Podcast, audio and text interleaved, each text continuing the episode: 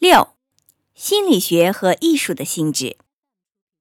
亚里士多德的心理学是与晦涩难懂、琢磨不定紧密结合在一起的，有许多段落很有趣。习惯的力量受到了重视，第一次被称作第二天性。联想的规律纵然不详尽，在这里也获得系统的陈述。但是，哲学心理学的两个至为重要的问题。意志的自由和灵魂的不灭，却依旧在云里雾里捉摸不定。亚里士多德不时谈论的像个宿命论者。我们不能直接凭意愿改变我们目前的状况，但是他接着论述，又反对起宿命论来，认为只要现在挑选好陶冶我们的环境，我们就能选择我们将来的命运。所以，我们通过选择朋友、书籍。职业娱乐来陶冶我们的性格。就这意义而言，我们是自由的。他没有想到宿命论者现在的回敬，即这些塑造性的选择本身是由我们先前的性格所决定的，而这先前的性格毕竟也是由未经选择的遗传特征和先前的环境所决定的。他坚持这样的观点。我们不断运用表扬与谴责的办法，是以道德责任感和意志自由为先决条件的。他并没有想到宿命论者可以从同样的前提得出相反的结论来。进行表扬和谴责，在于他们可以是决定生育后代行动的因素的一部分。亚里士多德关于灵魂的理论一开始就有一个有趣的定义：灵魂是任何有机体全部生机勃勃的本质。它的种种力量和作用的总体，植物灵魂仅仅是一种营养和生殖能力，在动物它还是一种感觉和运动能力，而在人它便是理性和思想能力。灵魂既然是躯体能力的总体，没有躯体就不能存在。两者好比是硬板和蜡盘，在思想上虽然可以分开，但实际上是一个整体。灵魂并不是像戴达罗斯注入维纳斯肖像中，使他们能挺然站立的水银那样，不是纳入躯体里去的。个人特殊的灵魂只能存在于他自己的躯体中。然而，灵魂不是如德谟克利特所说的那样是物质，不会全部死灭。人类灵魂的理性能力部分是被动的，它与记忆相维系。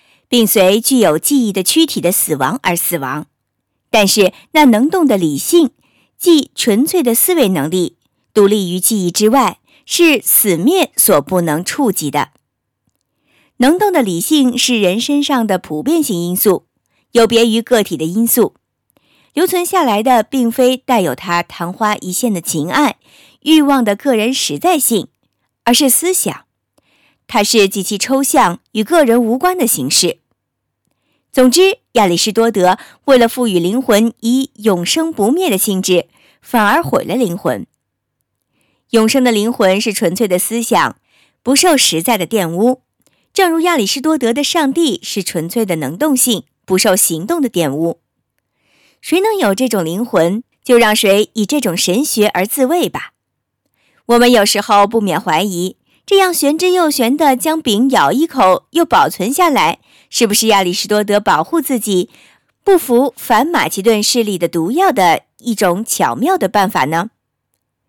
在心理学一个比较安全的领域里，他就写的比较原原本本，比较露骨中肯了。他几乎开创了美学研究、研究美与艺术的理论。亚里士多德说，艺术创造来源于。造型冲动和渴求表达感情，艺术的形式本质上是模拟实在。他举起镜子照着自然，人在模拟中享有乐趣，比较低等的动物显然是没有的。可是艺术的目的并不是要体现事物的外表，而是要体现出它们内在的意义，因为它们的实在是在于此，而不是外表形式的逼真和细节。可能在俄狄浦斯王一句严格的、具有古典风格的中庸态度中，比写实的特洛伊妇女全部眼泪更具有人性的真实性。最高尚的艺术不但打动我们的情感，也直扣我们的理智。这种理智的愉悦是人所能油然而生的最高形式的享受。因此，艺术作品务求形式的完美，特别要求统一完整，这是结构的中枢，形式的焦点。比如说，戏剧应该有情节的统一，不应该有任何引起混乱的次要情节。也不应该有什么离题的插曲，但是最最重要的是，艺术作用在于精神宣泄，以及感情净化。在种种社会约束的压力下，我们内心积郁的情感容易突然发作成反社会的破坏性活动，可以在戏剧激昂兴奋这无害的形式中得到触发和宣泄。所以。悲剧通过怜悯与恐惧，可以起到适当的净化这些情感的作用。亚里士多德没有看出悲剧的某些特色，但是在这种净化理论中，他做出了一种提示。这种提示在理解艺术几乎不可思议的力量中，永远富有生命力。这是一个光辉夺目的例子，说明他有能力进入各个思辨的领域。